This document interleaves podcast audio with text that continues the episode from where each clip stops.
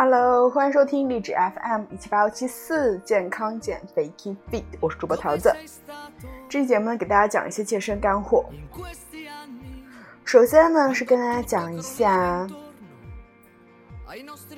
柑橘类水果。因为现在这个季节哈，我也是吃柑橘、吃橙子、吃橘子都会比较多。那么柑橘类水果其实还蛮甜、蛮好吃的，又是皮薄肉多，又很又有有点甜、有点酸那种，口感特别好。那万一一不小心吃多了呢？那会怎么办呢？会怎么样呢？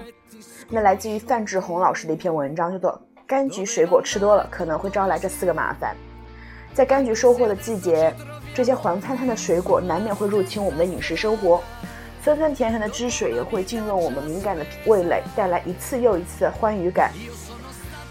吃货的贪吃理由总有很多：橘子皮好剥，太方便吃了，一吃就是一大把；橘子个太大了，好不容易掰开，不吃完太可惜了；吃橙子，原来还能有点节制，但自从有了剥皮神器，吃起来就停不住了。再加上一些健康的说法，比如说吃维生素 C，维生素 C 丰富的柑橘有利于美白；吃柑橘水果有利于预防肾结石；吃柑橘水果有利于预防肺癌，更让贪吃柑橘的水水果的人找到了理由。但是呢，你知道吗？柑橘类水果吃多了，也许会给你的健康带来一些小麻烦的。就比如说，一皮肤变黄，柑橘水果吃多了，自己也会变成小橘子的颜色。不知道你有没有过这样的经历？这些由于柑橘水果的颜色源于胡萝卜素这一特质，它们最大的特点就是能够在人体的脂肪存储沉积下来。我们到每个人的皮肤下面都多多少少有一层皮下脂肪。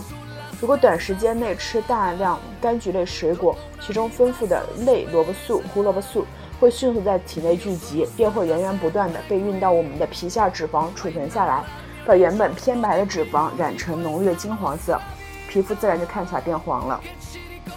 少量吃点不妨碍哦，毕竟国人膳食中维生素 A 和胡萝卜素往往不足。如果你往常南瓜、胡萝卜等吃的不多的话，经常少量吃柑橘类获取胡萝卜素也是不错的。不过即使出现这种现象，你也大可不用担心，因为这黄色只是看上去有点怪异，对我们的健康没有影响的。只要停止摄入高类胡萝卜素等食物，很快就会恢复正常肤色的。那小麻烦二是影响某类某些药物的新陈代谢。在这么多种的柑橘水果中，西柚是需要我们最特为关注的一种水果。美国食品药品研究局 （FDA） 特别警示，西柚汁会抑制 CYP3A4 酶的活性，从而导致药物过多或过少的被人体吸收。药物过多进入血液，往往会达到血常规常规剂量几倍或者几十倍，很容易引起不良的作用。而药物过少进入体内，达不到剂量，不能有效的控制疾病，容易延误治疗，造成疾病加重。在常见的药物中，抗脂药、抗压药、抗心律失常药、镇定催眠剂、抗焦虑药、免疫抑制剂都会和西柚汁。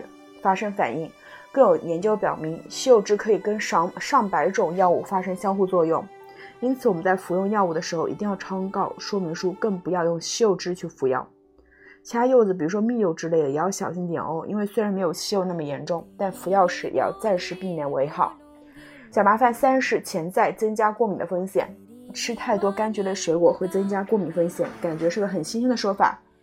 不过也有一篇对两千六百四十一名两岁儿童进行流行病学研究发现，在妈妈临产前最后四周的饮食中，如果柑橘类水果摄入量过大，可能会增加孩子食品食物过敏的风险。这个结果听着新鲜吧？其实也不是完全没有理解，因为此前已经有研究发现，在柑橘类水果，特别是橙子、芹菜、甜椒等蔬菜水果中。确实都含有可能与食品过敏相关联的微量化学成分，所以呢，为了减少未来宝宝过敏的风险，在怀孕最后几周的时候，不要贪吃柑橘类水果，特别是橙子、芹菜、甜椒这些水果，少吃一点当然是没事了，不过不要因为好吃就放开了吃。小麻烦四是可能会让人长胖。其实这种小麻烦也在大家的意料之中吧。柑橘类水果那么甜，必然含有相当多的糖分。比如说橙子的含糖量为约为百分之十一点八，葡萄柚为百分之十点七，最厉害的是橘子，糖含量高达百分之十三点三。以前的柑橘类水果酸度比较大，不过经过多年的多年的越育培养，很多品种所含的酸越来越少，含糖量越来越高。什么冰糖橙、砂糖橘、蜜柚的意思都是和其他品种相比，它们的味道都特别甜。说起来，百分之十左右的糖含量似乎还不算特别高，但味道好吃就停不下来，一不小心可能吃个一两斤，糖的总量就不是小数目了。比如说砂糖橘，吃一斤就是六十六克糖，接近一碗米饭的碳水化合物了。相当于一个轻体力活动女性一日百分之十五的能量，在三餐之外额外吃这么多碳水化合物，得运动一个小时才能消耗掉。就比如说，一个蜜柚的重量大约在八百克，就算去了皮，把所有果肉吃掉，那总热量也相当可观了。所以一天吃两半就好。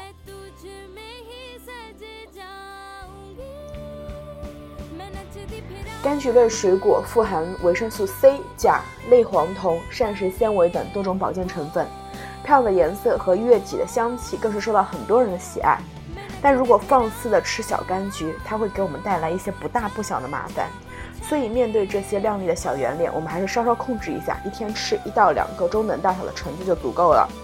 那么，对水果没有抵抗力的吃货该怎样控制住数量呢？给大家几个建议：第一是，反正水果天天都有卖的，一次不要吃太多，买多了就会因为放坏了而多吃。现在很多水果都是搞什么团购啊什么的，就一次买很多。就我觉得吃不完的话，分给小伙伴就好了，不要自己在家狂吃。第二，使用前先拿一个固定的量，吃完了就停下来，不要总是在考量自己在美食面前的意志力。第三，如果水果太多，或者柚子太大，不如和亲朋好友一起分享吧。独乐乐不如众乐乐，而且还能避免发胖呢。所以呢，大家吃柑橘类水果一定要控制量。如果是你是快临盆的妈妈的话，你在产前吃太多柑橘类水果，你会增加你的小孩去，就是增加他的一个过敏的一个几率。那如果嗯你是平时就是吃柑橘类水果吃过多的话，你会发现你的皮肤会变黄。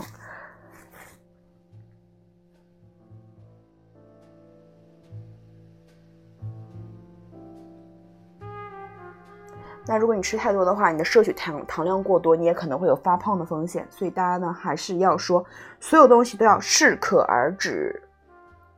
那下一趴我们讲的一个关于饮食类的是什么呢？是这个，叫做越吃越胖的蔬菜和越吃越瘦的主食，你选哪一个？来自于 Keep。柴桑的一篇文章，他说：“偶尔我会收到这样的留言，不是说碳水吃多了不利于减肥，为什么我现在天天吃饭配很多菜，咋还没有瘦呢？”我寻思这也不应该呀，就问你平时吃点啥呀？我天天土豆丝、山药、藕，天天炒着炖着吃呢。哎呀，果然配了很多菜呢。于是我欣慰的回复：“那你咋还好意思吃饭呢？”于是乎，我们今天就来说说蔬菜里混着的那些明明该是主食却。归于蔬菜的一些间谍。这次的这个案子可不是西红柿该归为水果还是蔬菜那么无所谓了。那么主食发胖的原理是，很多人都听说过米饭吃多了会发胖，它的本质其实就是碳水化合物吃多了会发胖。那为什么碳水化合物吃多了会发发胖呢？它和脂肪也没多大相似啊。的确，碳水不能直接让你发胖，但是它能够间接让你发胖，而且效果拔群。脂肪虽然听起来比较吓人啊，但是它头脑简单，吃进去脂肪转化差不多还是脂肪。但是碳合物、碳水化合物就不一样了，它不自己亲自动手，它教唆别人来合成脂肪，这个别人就是胰岛素。当我们吃到碳水，它们在人体中会被分解为葡萄糖，胰岛素为了让血糖降下来，把它们送到肝脏和肌肉中储存，变成糖原，也就是肝糖原和肌糖原。但如果都这样了，还有剩下的葡萄糖，总不能让他们在体内瞎逛，不是吗？自己降血糖任务还得完成啊。于是胰岛素就把它们变为脂肪，这个过程也叫做脂质新生。更多的胰岛素也就意味着更多的间接脂肪，所以比起人人防范的脂肪，这类看起来为人畜无害的碳水更是需要谨慎的。然而这怕道理你都懂，但你还是不会用。这些蔬菜没有必要当蔬菜哈，别以为碳水化合物都是白色的，都是米面粉。不问，无论它长什么样，我们只需要看它的碳水含含量就够了。比如说，一百克米饭的碳水含量是二十六克，一百克土豆的碳水含量是十八克。一百克玉米的碳水化合物是二十三克，还有莲藕、山药、红薯、紫薯，很多呢。所以呢，这些东西居然是可以直接当做主食来够去使用的。一碗土豆丝盖饭，从碳水化合物的来角度来讲，约对于米饭盖饭；一碗山药汤，一锅山药汤约等于一锅汤泡饭。当然呢，这只是从碳水化合物的角度来说而已。它们能被归为健康食材，当然不只应该看为单一的短板，因为它们除了高碳水之外，还有高营养密度的特征。它们除了米饭所缺乏的膳食纤维和微量元素，G 值低、热量低、饱腹感强。所以，其实换一下角度来说的话，从蔬菜角度来讲，它们是最坑爹的蔬菜。论维生素比不过胡萝卜，问微量元素比不过大白菜。但是从主食的角度来说，它们就是最完美的主食，所以这些蔬菜就当做主食吧。有土豆，土豆中水分约占百分之八十，而淀粉只占百分之二十，并且淀粉为抗性淀粉，能增强饱腹感。土豆还含有多种维生素以及抗氧化多酚类成分，其中钾钾含量尤其高，可以帮助消除水肿。当然，我说土豆的烹饪方式要用蒸、煮，不要用炸。山药，山药作为养生食材，其中的非氮分淀粉多糖，有增加免疫力、抗氧化、降血糖的作用，还含有丰富的微量元素和维生素 C。山药里面含有的精氨酸对调节女性荷尔蒙也是很有作用的。但是呢，那个口感也就有点有点黏哈，如果不喜欢就不要勉强。下面是玉米，玉米属于粗粮，膳食纤维含量很高。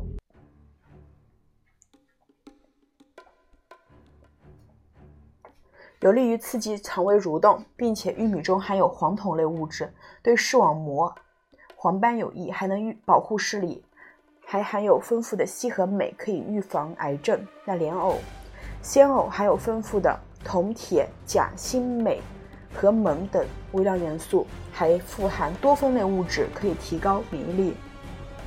脆藕淀粉少，比较脆的可以当菜，而炒藕是淀粉含量比较高的，就可以当饭了。脆藕清炒，莲藕煲汤，必请食藕瘦，你们懂的。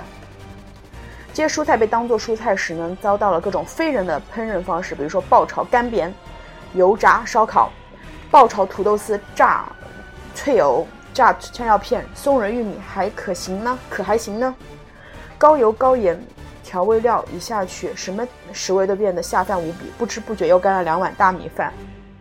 但是呢，这些蔬菜被当做主食时，就会很温柔的对待，比如清蒸、水煮、清炖，这样保留了食材本味的烹饪方式。作为主食来说，比寡淡的大米饭会好很多。OK，如此就是如这些呢，就是一些减肥人群爱踩到的坑。如果你有什么困惑的话，大家可以在评论区给我留言哈。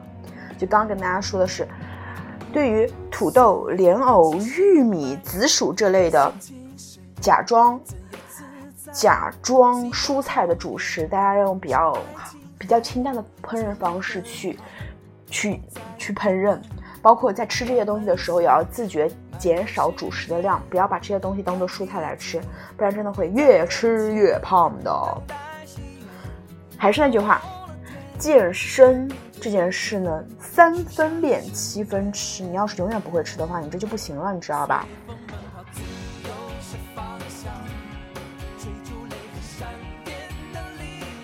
这首歌来自于羽泉，《奔跑》。那最后这一段呢，给大家还是分享一个关于饮食的东西。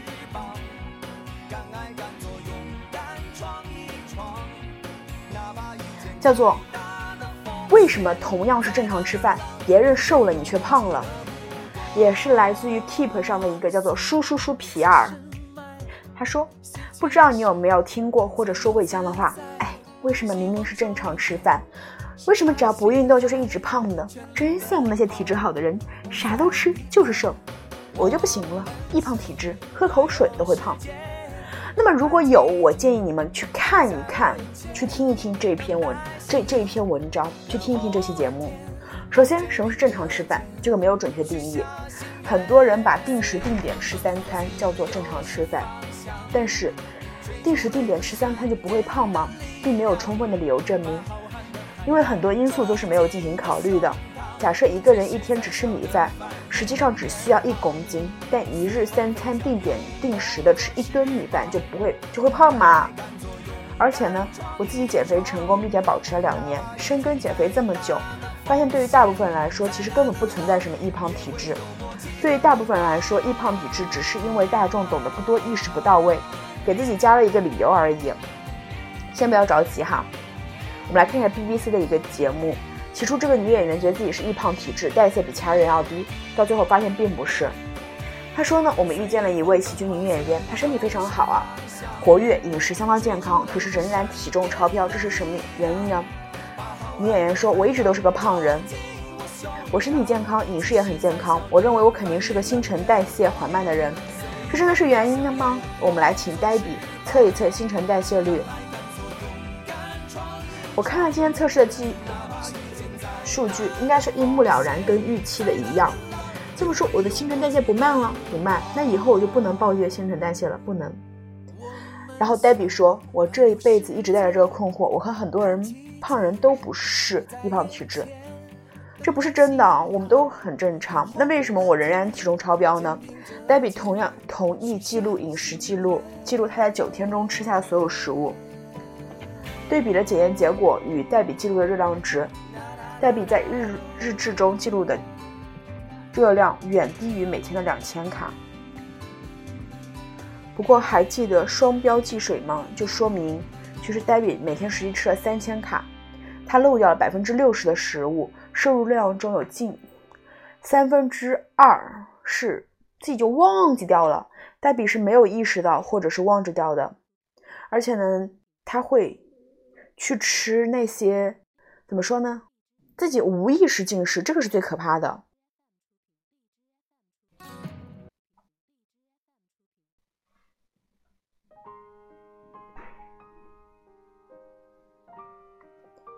我们很多人会忘记。一天中吃掉的点心和喝下的饮料，或者食物中富含热量的酱汁。重要的是，很多人认为我们吃的健康食物是不应该被计算到内的。就比如说黛比每天早上都要吃一份分量可观的水果沙拉，都是些有益健康的好东西。但是不幸的是，这并非没有热量啊，因为他吃的量实在是太大了。虽然这些都是健康食材，所以呢，黛比始始终无法减轻体重，因为他在不知情的情况下。每日摄入的热量超过了身体需所需，无法保持较低的体重，所以不要责怪你的新陈代谢，应该计算热量。健康食品也要算。所以呢，你最后发现你根本不是喝水都会长胖的体质，你是吃了炸鸡、巧克力、奶酪、布丁、奶奶茶、可乐，一转眼全忘光了，以为自己只喝了几口水的健忘体质。那大家不要笑就好了，因为对于体型偏胖来说，这个现象真应该引起重视。BBC 给到我们一个事例，然后你可以去反思你自己。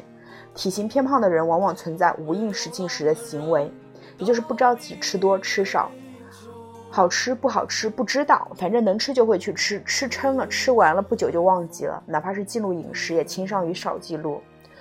所以呢，总结来说，对于大部分来说，真的不存在易胖体质，只是容易胖的饮食易忘体质。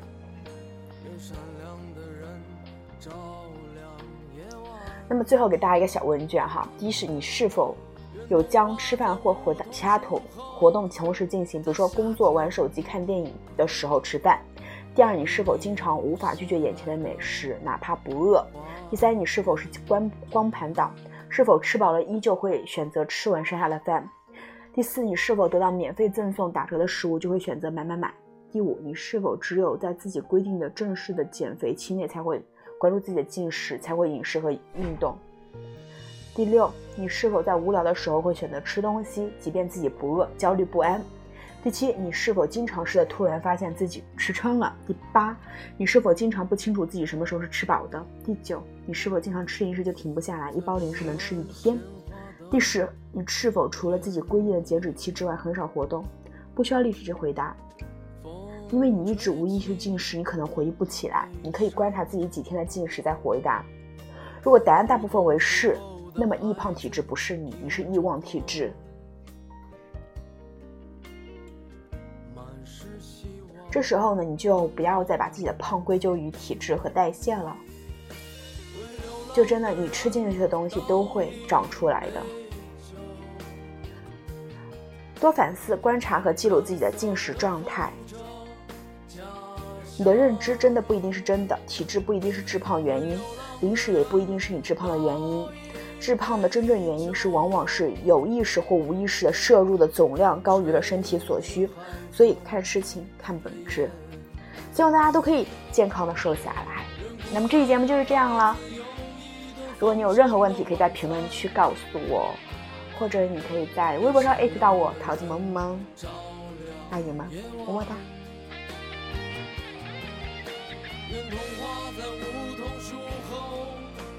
夏天。